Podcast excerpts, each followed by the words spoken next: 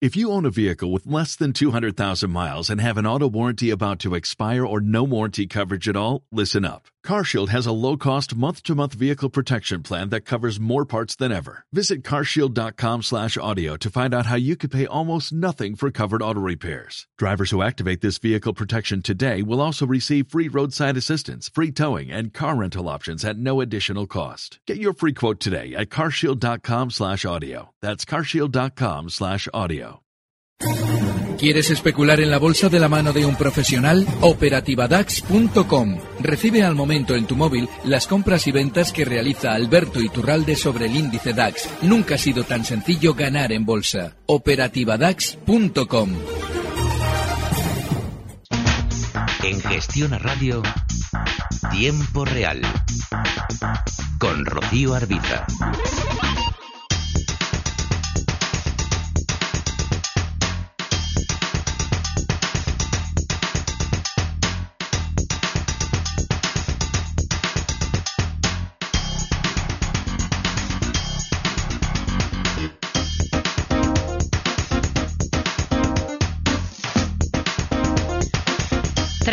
Minutos sobre las 5 en punto de la tarde, sobre las 4 si nos escuchan desde Canarias. Comienza el consultorio de bolsa de este programa de tiempo real en Gestión a Radio, como cada jueves con Alberto Iturralde, responsable de díasdebolsa.com. Hola Alberto, ¿qué tal? Muy buenas tardes. Muy buenas tardes, fenomenal. Bueno, ha sido un día interesante con esa cita con el Banco Central Europeo, con la reacción que hemos visto en los distintos activos tras escuchar al señor Draghi en las bolsas eh, al alza la, la, más moderada en el avance, el IBEX, porque no ha acompañado el sector financiero. Hemos visto también una reacción interesante en el euro y en el mercado de deuda. ¿Cómo ve la situación, Alberto? Vale, hoy han pasado muchas cosas importantes y voy a, vamos a ver si lo podemos resumir. Eh, el detonante que supone normalmente las declaraciones de Draghi es un detonante, no es algo que estructuralmente afecte a la bolsa lo más mínimo. En España se ha traducido en algo que ayer eh, yo lo comentaba en primera hora, pero no lo expliqué bien, porque claro, yo en primera hora, cuando sacaba resultados Inditex, yo establecía una estrategia compradora en Inditex. Yo llevo ya mucho tiempo bajista en los bancos y he explicado por qué.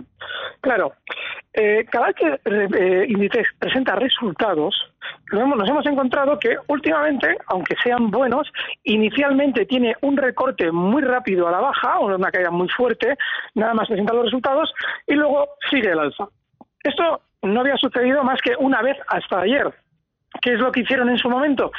Presentan buenos resultados, le pegan un primer latigazo a la baja para lavar stops, es decir, para sacar todas las posiciones que estén alcistas en el mercado y luego suben. Claro, y ayer por eso en el momento en el que en la apertura eh, abríamos con Inditex a la baja, comentaron, no, no, es compra y objetivo alcista inicial 29.50.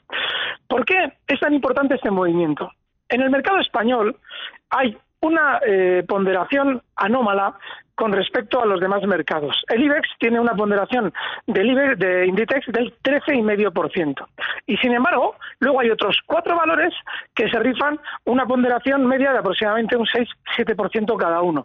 El Santander es el más grande, anda rondando los 8%, y luego viene BBV, luego Telefónica y luego Iberdrola.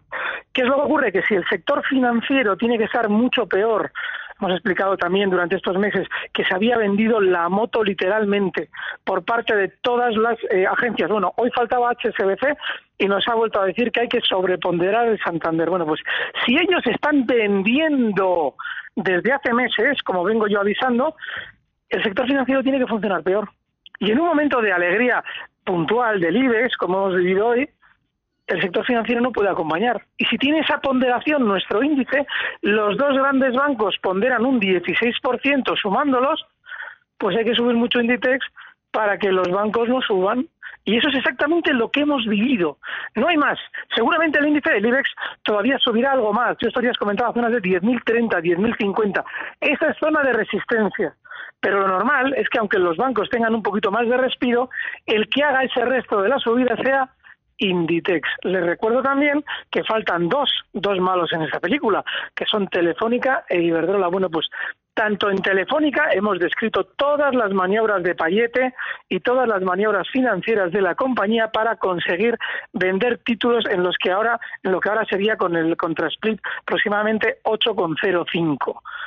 Y también hemos explicado cuáles son las maniobras que hacía el presidente de Iberdrola para convencernos de que comprásemos Iberdrola en zona de 7, incluido también la recomendación de Goldman Sachs. Luego, el mercado español tiene que subir menos y el que tiene que rebotar para mantener la caída de los demás valores es Inditex. De manera que muchísimo cuidado, reitero, sobre todo en la banca. Mm. A ver, un correo que nos envía Ángel dice, tengo la sensación de que esta subida es un menos rebote. ¿Cree que estoy equivocado? ¿Dónde se pondría bajista en el IBEX y en el DAX con un stop? No creo que esté equivocado. Pero la segunda pregunta está mal formulada. Yo porque yo siempre explico, no tiene ningún sentido plantearse un punto en el que ponerse corto. Solo tiene sentido si planteamos una situación que nos lleve a abrir cortos. En este caso, una parada de libres en la zona 10.030, el mantenerse durante un rato lateral y comenzar a descender. Esa es la circunstancia que se necesita para abrir cortos. A ver, tengo esperando a Mario de Sevilla. Buenas tardes. Hola, buenas tardes, señorita. Díganos. ante todo, mis felicidades por el programa, tanto a usted como al señor Iturralde. Gracias por escucharnos. Eh, eh, quería comentarle al señor Iturralde una cosa. Eh, primero le voy a decir coloquialmente que, si me permite, insisto coloquialmente, que no se cabree, que bastante cabreado estoy yo ya conmigo venga, dispara. venga, yo en el año 11, por ahí, compré Unipapel. Unipapel. Que se, se llama ahora Veo lo compré a 12.70. Compré a 12.70. Eh, se puso 16, 17. En fin, con la inexperiencia, pues eh, aguanté un poco total, que se me ha bajado a lo que usted ve ahora. Entonces, yo creo que esto no es un chicharrón, esto es un chicharrón. Yo creo que es el peor de la bolsa. Pero mi pregunta, o lo que yo quería comentarle a usted, es el movimiento que tiene diario. O sea, tanto un día, a lo mejor son ocho o 11.000 aplicaciones, o sea, tanto compra y venta de acciones, y otros días se va a 100.000 o a 200.000. Mm, ya. Vale, ¿cuál es la duda concretamente? Perdone, señor Iturralde, ya... No, pero ¿cuál es la duda para yo poder contestarle? Sí. ¿Cuál es la duda que usted tiene? No, que, que, que, que como usted denuncia prácticamente a diario, esto es un tejemaneje como... Ah, bueno, desde luego. Y, y fíjese una cosa, y fíjese una cosa, que, eh, que lo que acaba de decir de las posiciones es parte del tejemaneje y le explico por qué. Porque eh, yo recuerdo, esto lo hacía Urbas antiguamente, otro de los chicharros del mercado español. Cuando quería hacer comprar a los incautos, colocaban grandes posiciones, pero millonarias. Claro, ahora millonarias es fácil porque Urbas está cotizando en 0,0 no sé qué. Pero en aquel momento andaba cotizando en 2 y 3 euros. Colocaban posiciones millonarias a la compra para que los incautos pensaran que había un grandísimo comprador para poder entrar en Urbas. Y a partir de ahí la gente entraba compradora viendo la ventana de posiciones y eh, obviamente eh, si se ejecutaban a la venta esas opciones, es decir, si alguien vendía y barría las posiciones de un millón de acciones a la compra, Claro, todo el mundo pensaba que había un gordo apoyando el precio y en mm. realidad era el mismo gordo que había colocado las compras que se las vendía a sí mismo. Con lo cual tengan mucho cuidado con el volumen porque todo eso es trampa. Eh, lo que usted viene denunciando prácticamente un día sí, otro no. Y entonces, para terminar, yo he tenido que vender a ver tipo la famosa OPA. Entonces tengo plusvalía. Usted me recomienda que las venda con minusvalía y compense un poco. Eh, Pero vamos a ver, eh, vamos, a ver, que venda con minusvalía es el que veo. Sí, sí. Pues yo, mire, yo es que después del tortazo que usted lleva no, tengo la poca, ni poca ni mucha vergüenza de decirle qué puede hacer ya con ellas, porque hay un problemón. Ese valor es súper bajista. Algo hay en esa compañía es algo hay en esa compañía que no nos están contando y es negativo. Ah. Pero ya después del golpe que usted lleva en el cuerpo, yo no, no me atrevo a decirle que las venda, desgraciadamente. gracias, Mario. Muy buenas tardes. buenas tardes, gracias. A ver, em, más dudas. Bueno, antes voy a dar los datos definitivos de cierre de esta jornada. Miramos a las pantallas con XTB. Termina el IBEX en 9.957 puntos, con una subida del 0,59%. El DAX en 13.107, ha repuntado un 1,68. El CAC 40 ha subido un 1,39% hasta 5.528 y la Bolsa de Londres sale mañana desde 7.765 puntos, ha subido un 0,81%. Escuchamos otra duda de otro oyente, en este caso nos dejaba este audio a través de WhatsApp. Hola, buenas tardes. Eh, nada, mi llamada es, es para agradecer a Alberto Iturralde el consejo de Amadeus de comprar y mi pregunta es, pues eso, ha llegado a 72 y medio y pues ya a saber hasta dónde puede llegar y si vender o seguir aguantando. Pues nada, muchas gracias. ¿eh? Amadeus, Alberto. Bueno, Amadeus eh, ahora mismo, bueno, es que es un, es un cohete. Fíjate que hemos insistido con él. Yo creo que es el valor de la bolsa española con CIA Automotive el más, el más potente con diferencia. Digo porque es un valor con cierto volumen, no estoy hablando de chicharros. Mm, que yo le colocaría un estado de beneficios a Amadeus en, justo en la apertura de hoy, en ese punto en los 71.50 ahí le colocaría el stop. Y si llegara durante estos días, que es muy probable, a 73.30, ahí también me plantearía ya una salida porque es una zona de resistencia. Pero, a ver, mm, no hay nada en Amadeus que nos deba hacer pensar que va a caer. ¿eh? Mm. Caerá algún día, yo insisto en esto, algún día caerá, pero algún día. Todavía no tiene pinta. Fernando de Sevilla, buenas tardes.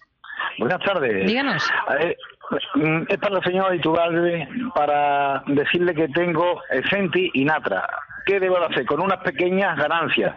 Si las mantengo o las vendo. A ver lo que me aconseja. Muchas gracias. Gracias, Fernando. A ver, dos valores de los pequeños que no, le gustan. Sí, los odio a muerte. Em, ¿Qué hacer con ellas? Yo no les puedo decir nunca qué tienen que hacer ustedes. Yo les digo que yo no las tendría. Dicho esto, ahí cada uno decide. Son dos chicharrazos, son valores que eh, no tienen el problemón que tiene Adveo, del que hemos hablado antes con motivo de, del amable oyente que nos preguntaba por ella, pero son dos, dos valores superlaterales. No son bajistas, pero son superlaterales. Natra ha llegado a una zona de resistencia, la zona 0,80. Y ahí ha frenado la subida para recortar. Hoy cierra en 0,75. Yo no la tendría. Efentis, un tostón de valor que sí, que algún día despertará. Pero desde luego que, mm, miren, cuando alguien anda chicharreando con estos precios, mm, pasa lo siguiente ustedes compran, por ejemplo, imaginen, imaginemos nuestro oyente, las tienen en 0,70. Están ahora mismo en 0,729. Tiene ahora mismo un beneficio del 2%, 2-3%. Vale. Si esto sube hasta 0,90, hombre, ¿qué beneficio más grande vendo? No. Estos valores, si usted se arriesga a meterse en ellos, no son para estar dentro y ganar un 15%, no. Es para dar por perdido todo lo que usted mete e ir a ganar un 500%. Pero así de sencillo. Alguien mete aquí mil euros y se olvida. Y solamente lo vende si esos mil euros algún día son cinco mil euros. Y los da por perdidos, porque si no son cinco mil euros, no lo vende. Con lo cual, obviamente, dices, vale, es que puedo perder mil euros. Es que un chicharro es exactamente eso. Un chicharro no es bolsa si para alguien la bolsa tiene algún fundamento. Es simplemente ir al casino, poner en, la, en el número 14 y que te salga. A ver, Agenda para mañana. Enseguida retomamos el consultorio de bolsa de esta tarde con Alberto Iturralde, responsable de díasdebolsa.com y seguimos analizando más valores, por ejemplo, Gestam.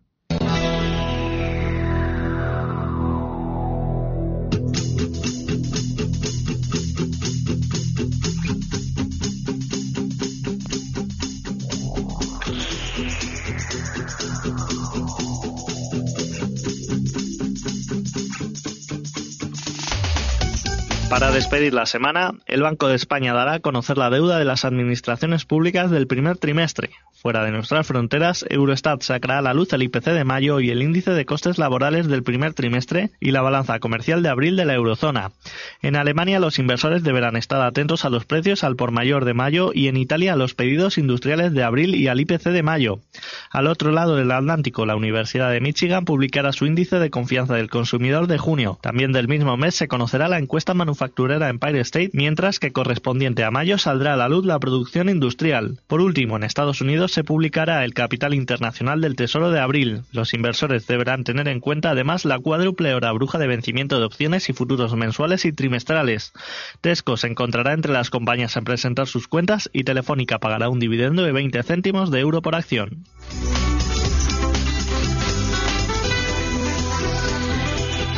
Seguimos en tiempo real hablando con Alberto Iturralde, responsable de díasdebolsa.com, respondiendo dudas que nos están haciendo ustedes. Por ejemplo, vamos con un mensaje a través de WhatsApp de José Antonio, que es quien nos pregunta por Gestam. Ha entrado hoy a 7.25 ha colocado el stop en 7.19 y quiere que comente esta posición y que mm, también, eh, bueno, también nos dice que ha entrado en la estrategia de pares que recomendó, largos en Bank Inter y cortos en Deutsche Bank y quiere también que lo, que lo comente, que actualice esta, estrategia.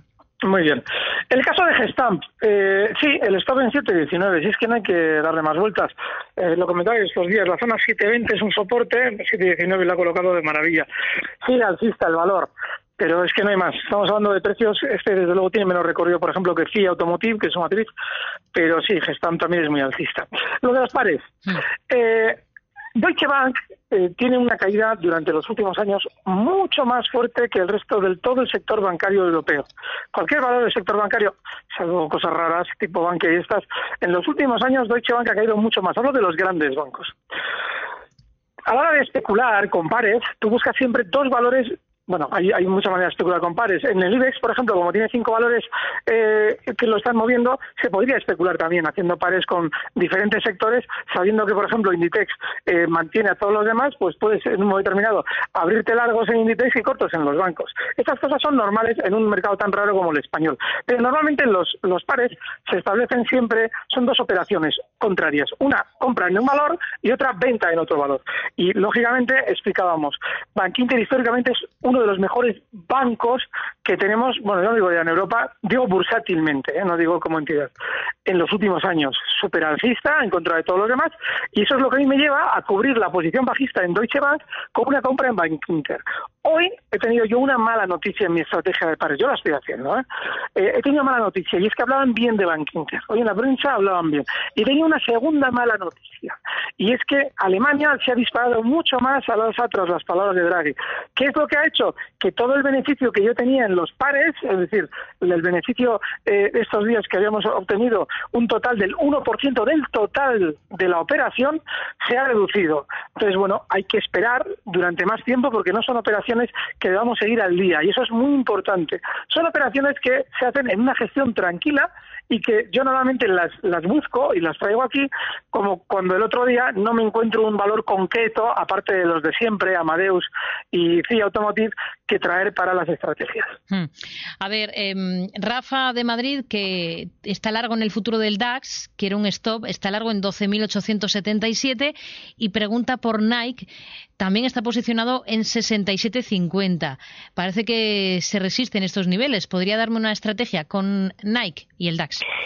Sí, en el DAX yo también estoy largo. En la operativa antes hemos abierto largos justo después de hablar de Draghi en zona 12.997. Habíamos hecho primero un corto que ha salido mal y nos hemos girado al alza. Entonces, yo creo, yo mi estrategia de largos ahora mismo está en, con un objetivo alcista para el DAX en zonas de 13.150, un poquito menos, 13.130. Toda esa zona de máximos que marcaba justo el 22 de mayo, yo ahí creo que probablemente empiece ya a renquear un poquito. Y como él ya tiene un gran beneficio, ahí le colocaría el, el objetivo alcista y el stop que fijaría para la operación que él nos comenta estaría justo en los 13.060. Cierra hoy el contador en 13.107. Enhorabuena. A ver si aparece Nike. Vamos a ver. Eh, Nike, vamos a ver, ya la tengo. Vale. Eh, otro valor super alcista.